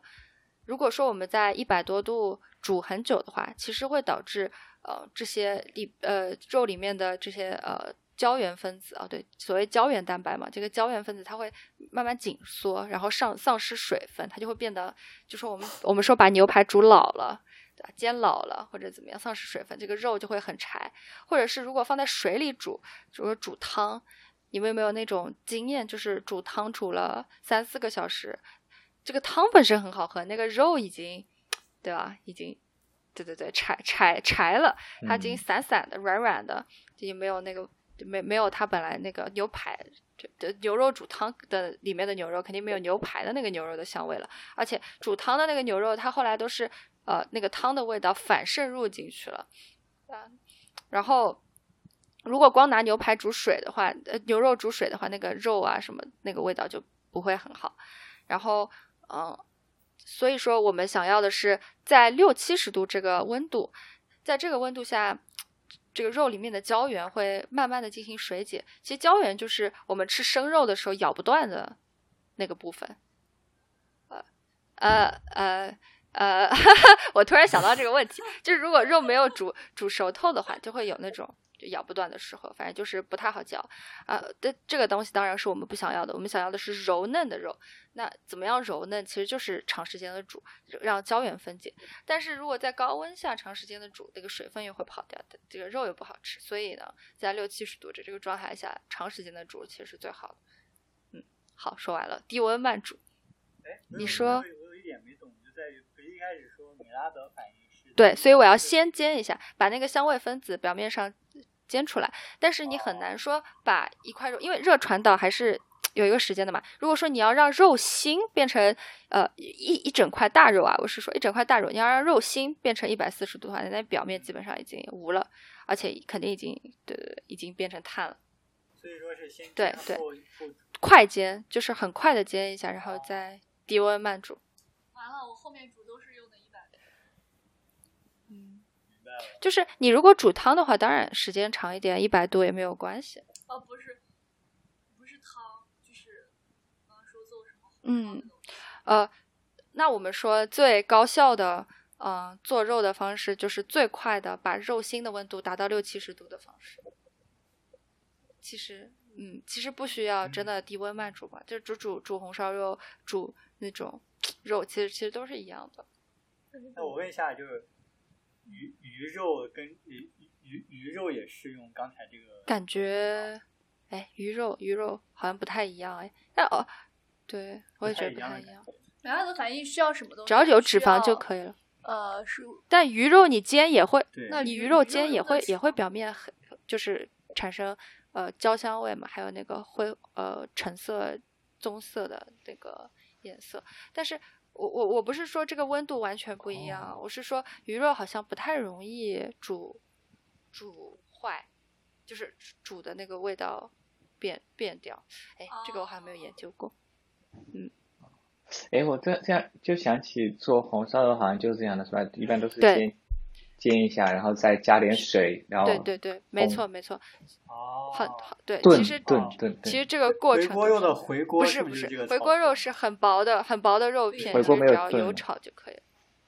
还还有一个还嗯嗯，你说哦，所以所以所以所以只是只是我们日常生活中没有水浴锅，就如果我们直接用灶灶台的话，那个温度就会比五六十度高。所以如果你红烧肉你不能煮，比如说你用 sous vide 机的话，一般都会煮个三四个小时。你用你煮红烧肉，对，一般煮一两个哦小时、或者一个小时煮煮煮太久了的话，那个那个肉也是没法吃的，会很硬。其实其实还好，你用电磁炉是可以控制的。然后，因为我之前我前一段时间看菜看那种菜谱嘛，我才知道，就是原原来就是，比方说你用你用你用那个什么呃，就是煤气的那种灶。来来烧的话，就是有什么分什么文文火，然后什么呃中火、大火之类的。然后然后你再用电磁炉的话，就是它会它会对应到就是相应的温度上。比方说，其实小就是小火就是是指的就是六六十度左右。然后然后你在你在电电磁炉上是可以调出来六，但是呃，对对对，你说的很对。但是呃，我想说的是，速 vide 机还有一个事情是你把肉是密封在里面的，它的水分是不会流失的。如果你在一个锅里。如果你在一个锅锅里跟盖呢嗯首先首先盖锅盖，你的锅盖一定不是密封的，除非你用高压锅。其次，其次，嗯，嗯就是嗯你的汤你是加了水在里面的，就是你你你的肉里面的呃，就是、呃、味道呃分子啊等等，都是一定是会流失出来，流失到你的汤里的。就跟那个 sous vide 机里面给你装个密封袋，把肉放进去，它的流失程度肯定是不一样的。好专业哦。而且它的控温和你的控温，哈哈，你的不说了，对，它控的是直接接触到水的那个东西的温度，你控的我不知道，其实我不知道电磁炉控的是什么温度，是锅表面的温度，还是锅和电磁炉接触的表面的温度。哦，它电磁炉只是一个功率表示而已，对对其对。实并不能控制温度，对对对，就像空调一样样。它它应该只是但它有一个大概的换算吧没。有它它那个温度，我估计是按照水的温度换算的。就比如说你调成六十度，它会它有它有一个预先的设定，就是六六十度的水我要加热一段时间，停一段时间，加热一段时间，停一段时间，大概是。哦，对对对对对，我觉得可能是有道理。嗯，所以它可能就是没有那么稳定。就在室温哦，下，对，我我带带过做那个实验，就物理实验，嗯，那个是热机的那个实验，其实就是用了电磁炉，对，我想起来了，我去，就因为热机它也是你要就是有两边嘛，一边是冰水，一边是哦。六十度、七十度、八十度，它其实是可以控温的，对，就是其实也是水域加热，然后你是它一段时间内就通过刚刚呃西兰花说，就它加了一段，然后歇一段，加了一段，歇一段，它是可以大概控制在那个温度的。嗯有可能，嗯，嗯，但是也就是大概了。对它可以对对大概。对，它有一点波动了，但是嗯，嗯还是可以做的。哪怕我实验室里的水浴锅，呃不同品牌的控温能力也是不一样的。嗯，嗯，哎，那你能不能先嗯讲讲一下，就是比方说想买水锅这种东西，是不是它是很贵，我们完全不用想了？我我觉得如果你不是特别专业、特别呃一天花很多时间在搞这个人，就我觉得就不要买水浴锅，就最好不要买，就出出去吃吧出出去吃，出去吃，那就出去吃，就买个温出去吃。度计吧。其其实其实你网上可以查到很多有意思的东西，就是那天看到谁在说说你烤你烤牛排的时候怎么样判断牛排在几分熟，还可以把手指就是大拇指和不同的手指捏哦起来，然后摁那个你摸那个大拇指上的肉，对不同的硬度就是不同的熟。对对对，其实其实你你平时在自己在厨房里面做事情不不不用那么不用那么严谨。我我觉得俗 v 的确实是要靠机器才能做出那个很好吃的味道，但是大概可以给你一个指导，就是说你怎么做肉，就是对，就是一开始要用大火，后面要用小火。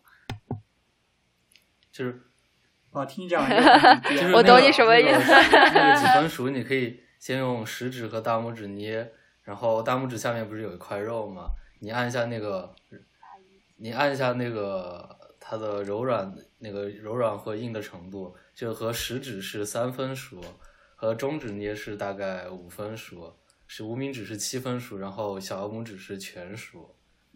对对对，我看的也是这个说法，特别哦有意思。然后，嗯，对，就是低温慢煮锅这个东西我，我是我是查过的，我当年很感兴趣的时候还查过，但一台大概挺大的，就是至少要呃五十乘以五十这个大小，然后高度又大概也要四五十，就是真的是一个缸，然后价格大概也要两三千吧。那它它那个控温是特别、特别特别麻烦的，对对控温比较麻烦，尤尤其是就升温比较容易，但是降温是比较难。特特别麻烦的一个步骤，然后就就会就会比较贵，所以所以我建议是，比如说你出去看到一个什么低温慢煮的什么东西，如果你想尝一下，你可以尝试一下。嗯，它会比较柔软，但是你它又不会丧失肉的味道，然后又会很多汁。我特别喜欢的是这这种肉，它的那个多汁。我已经在流口水。我那个我也是在默默的忍着。它那个哎，所以大所以大概要煮多久呢？三四个，三四个哦，一两个哦，算了吧。放弃了。放弃了它 那个成本很高，你做一次你就要那密封袋。哎你们平时你们平时做红烧肉花多久啊？我觉得我煮红烧肉也要煮一个多小时啊。呃我呃，平时不吃猪肉。打扰打扰了。哇，这么健就是！你说你说的这个，我再我想再请教一个问题，就是如果说需要这样低温慢煮的话，那么高压锅又是怎么回事呢？就是不是很多时候那个肉都是要靠高压锅煮很久，它才会变得比较嫩吗？那这个岂不是就呃高压锅倒不是变成嫩，就是我刚才说的，呃，有两个过程嘛高压。锅是烂，不是烂。对对对，呃它是烂。你说的你说的高压锅炖的是不是都是汤？嗯，那汁水除了对对除了从肉里面渗出来，还可以反渗回去，所以它不是就素 v 的是把那个汁水内封在你的肉里面，但它那个是你你炖汤其实是啊汤会往、往里灌进去。想象一下这个过程，所以说高压锅它不是为了嗯、呃让你的肉变嫩，它是让你的烹煮时间变快，因为在高压情况下，那个水水水的那个沸点，嗯对对对对沸点不是会升变高高嘛，所以它温度就比较快，那在这反应就比较嗯快，对对对但是我还是会用高压锅煮了。对对对，时间太久还是会会的，哎，挺挺难的，因为因为它那个温度就很难控了，其实。好请像没有用高压锅煮老老师怎么做红烧肉的，感觉来历很只有在家里吃红烧肉，我等会儿可以发我爸的秘诀菜谱给你。可以的。嗯其其实对它还是很关键的一点，就是一开始要先煎，就是表面你要用油封住，等于说这个肉，我我我要把那个水锁在里面，对不对？那我就要把它的表面，就是让它形成一层，就是油煎过了之后，它会形成形成一层壳。这层壳之后，你在后面长时间炖煮的时候，它的那个 juice 就不会，就是往外往外跑。哦，对，真的吗？我还真的没有想过鱼这个事情，我就一直想在想肉的事情。对，牛肉也是这样。对对。炖牛肉一般不也要你炖的话，你就是喝汤了呀，就你不会去。就是你烧东西都是要先炒一下，什么炒香、炒料，对对对，之类的排骨、牛肉、鸡肉什么的。就是那个高温是产生味道的关键。如果说你是炖牛肉汤，你把你把里面牛肉里面的胶原和那些，呃，就是其实主要是胶原和蛋白质炖出来，这是一种炖法。这些东西确实本身是有味道的。另外一种是油煎了之后的那种呃味道分子和那种炖煮出来味道分子确实是不一样的。就是你到底是要吃肉还是要喝汤？反正反正好吃的就是那些营养的东西都就就就那么多，你到底是搁肉里还是搁汤里？当然是全都要了呀。但我觉得排骨就不用煎啊，那就不香，就就是你不炒一下就不香。是是是，不太一样，不太一样而已。好吃就好吃，好吃完事儿了。说实话，我就这么说一说，你们也别当真啊。刚刚才刚才我可能我可能听漏了，我可能听漏了。就比如说，你先把牛肉用高温煎一下，然后现在要水浴了嘛？就是水浴的时候，它和水相当于相互隔绝的，是不是？它不会直接接触到那个水，它只是在利用那个水的温度加热而已。我我刚提到说你要用一个东西给它装起来，对对，袋子包住。但是那那个里面那个里面还需要放其他东西，可以可以，你你放腌料什么的。嗯。哦。那腌料也液体了。对啊对啊。哦。我觉得如果液体的话可能还比较好。如果说里面什么都没有的话，它如果有空气的话，可能会影响传热。哦，对对对。可能就会更加的慢。对，然后就是有，就它那个机器的是密封袋的，它会有卖那种，就是给你配好的，做好的那种肉，就是密封起来，然后直接放进去就行。他们这样成本超级高。哇。太适合哦，我讲哇，好好简单，好简单。对，特别 好像就是又很贵，特别容易，就你不用管它，你只要买一个锅，然后定期让它给你配送这个食材，然后你就把它放进去，然后定时它一煮，煮完以后你倒点吃就行了。就好，感觉也好像那种很工业化、特别方便的那种，但是可能长期吃也会腻吧。就但是想一想，就是所有东西工业化之后好像就就没那么没那么有自主性了。为什么？你说，你说。没有，我觉得我能接受这个。我觉得它比工业化的做饭好吃，对，要好吃很多。它至少是 真正的食物。炒菜鸡，又开始了，又开始了。你吃多，就你吃多了以后，可能就可能腻了，然后就又变成一次性的家电。啊，不行，我要去吃。饿了，就。就是不仅不仅有椰子在这里描述，然后我我然后就给我头脑中搞搞了很多想象，什么红烧肉啊什么，然后西兰花还在这边查什么美辣的反应，然后就有各种图片之类的，看来看去的，实在受不了了。哦，太多种感官了。我突然想到一个东西，就是问一下你们，你们觉得就是那种 deep fry，就是这种生炸和 pan fry。就是长时间在就就就是在在盘上炒，你觉得哪个更健康？嗯，哎，我不知道哎，听你讲一下。对，其其实其实 deep fry 很可能比你比 pan fry 的东西呃热量要低。就你。能能不能先介绍一下，就是 deep fry 和那个 pan fry 的区别？pan fry 就比如说你在一百度、一百二十度的情况下在那炒炒肉，一个是宽油，一个是 还有 deep deep fry 是你想象以前小时候吃那种呃薯条，薯条那种炸薯条的那个大油锅，然后里里面有个筐，给你丢下去哦炸了捞起来。对对对，就是宽油，嗯，哦，我不懂什么叫宽油哎。哦，明白了，明白了。就是巨多的哦，我不吃。好吧，宽油就是把它腌在油里，是不是？就是埋没它，啊是这个意思吗？啊，你说淹没的淹的话就对，不是是的，对浸对没就浸没在然后就短时间的大的锅，有很多的油，短时间的 deep fry。对，哎哦，所以宽是这个宽，那为什么你刚才说就是 deep fry 可能反倒热量要就是 deep fry 的东西，你会不会觉得它表面上有一层脆皮？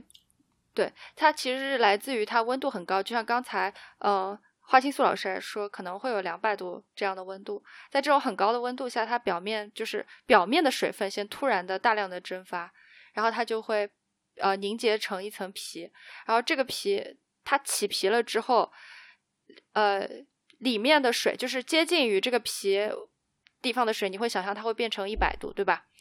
它一百度了之后就气化了，对吧？嗯它里面就也就是说，你的食材嗯内部其实是一个正压，就相对于呃外面来说，它可能它会形成一个正压。它正压情况下，它的油是不会往里吸的，所以你里面反而是在两百度以下快速的熟。虽然它最表面的那一层是靠油啊、呃变成就是一个有一层油油的皮的，那么，那么，比方说，像有一些炸鸡，它外面还会裹一层，就是对它面面粉，那个对会不会它就是它就是想要形成更这个加不会皮渗进去。所以才 deep 哦 fry。哦，所以说 不是不是 不，但你比如说加了很多淀粉然后有炸它它那一层淀粉其实也也很也很要命嘛。然后或者你加了很多油啊，然后把皮剥掉。哎，可以，可以可以，就把皮剥掉。那就不好吃了在于，我觉得就是很多炸鸡，就它不一定能够到达对对如果温度度没有它里面可能还是的，是的吸了一。如果温度没有那么高，或者时间过于长的话，它的油还是吸进去。对 fry 对还是要是没错。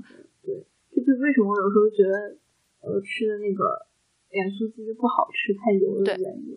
就是我有一次吃到一个特别好吃，就是因为它精，就是它特别精准的控制了温度和时间，然后就特别好。不过盐酥鸡不太一样，我感觉，因为我说的是那种脆皮，就是那种表面要结一层皮，但有有些盐酥鸡它是特地对，但是盐酥鸡对它有的时候它会特地做成那种嗯酥皮，它就是可以吸很多油进去。我我我也不是很懂，但是我我感觉，我觉得是因为它的那个温度是的是的是的是的是的，如果温度正常应该是对，就如果你要 deep fry 的话，一定要很大的锅，很大锅的，很大锅油，很高的温度，才能做到，可能才可能做到这种健康的 deep fry，就相对健康，相对健康。对对，不要 fry，不要 fry，水煮吧。哎，那烤呢？嗯，烤其实最简单的一种一种烹饪方式。如果你真的就是，如果你用烤箱，对你你是用烤箱的吧？所以所以你就会感觉烤其实是最简单的，就是因为那个温度有人帮你控嘛，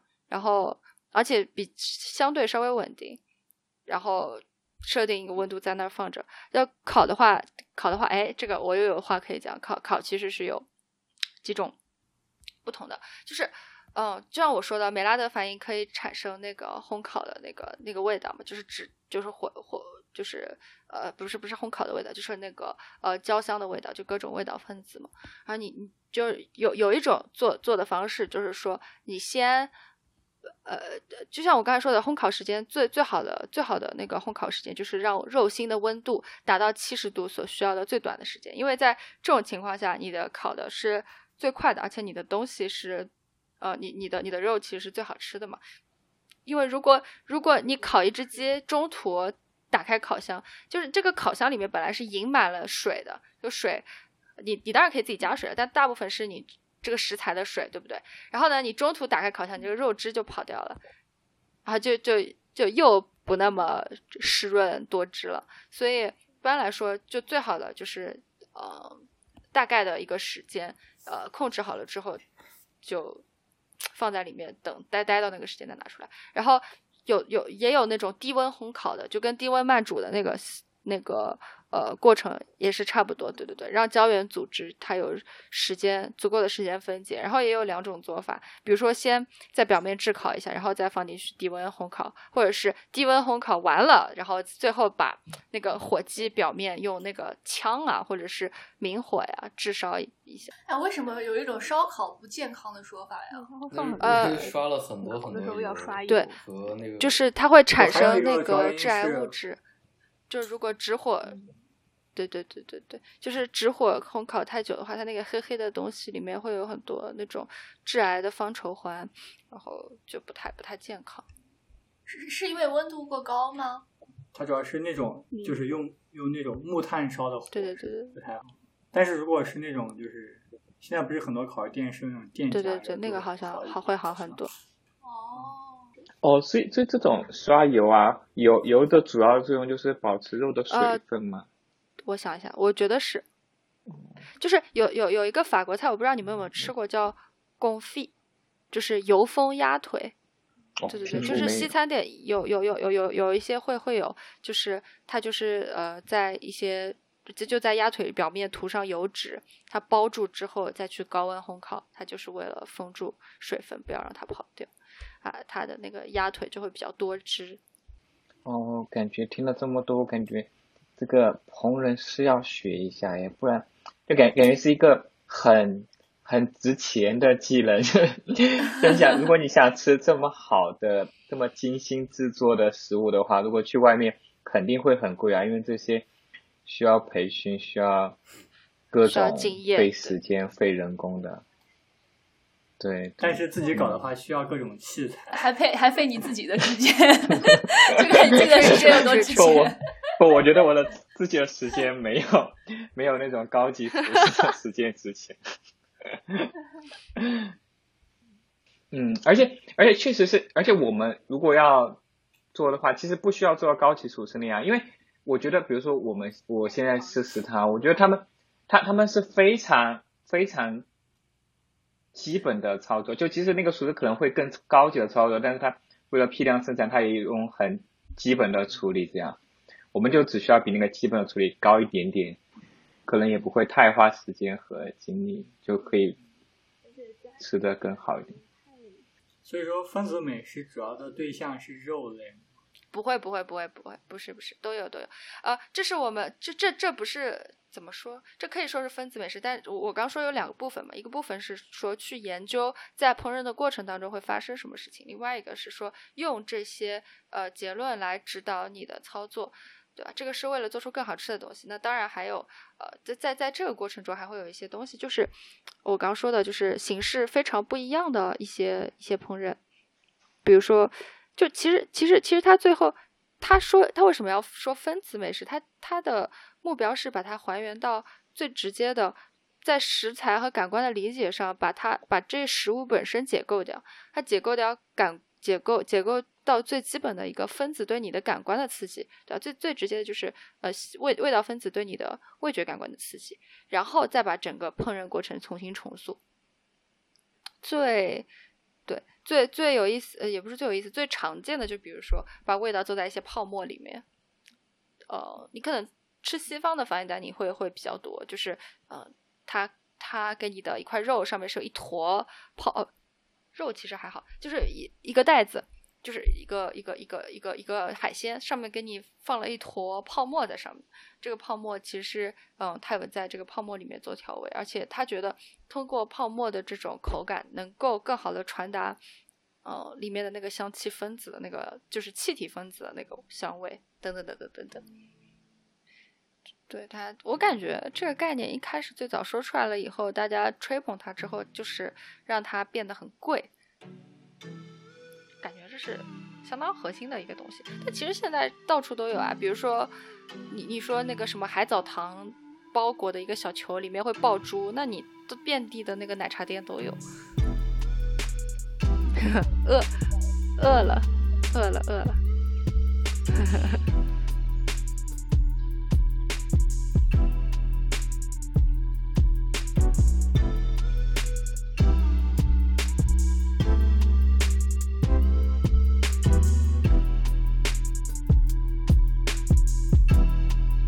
谢收听本期节目。如果你对本期的话题感兴趣，欢迎写信给我们。我们邮箱是 hi at 听指的 org。你也可以在微博和推特上关注 at 听指 FM。我们推荐使用泛用型播客客户端订阅收听，当然你也可以通过苹果 Podcast 或 Spotify 收听本节目。本期听止，我们下期再见。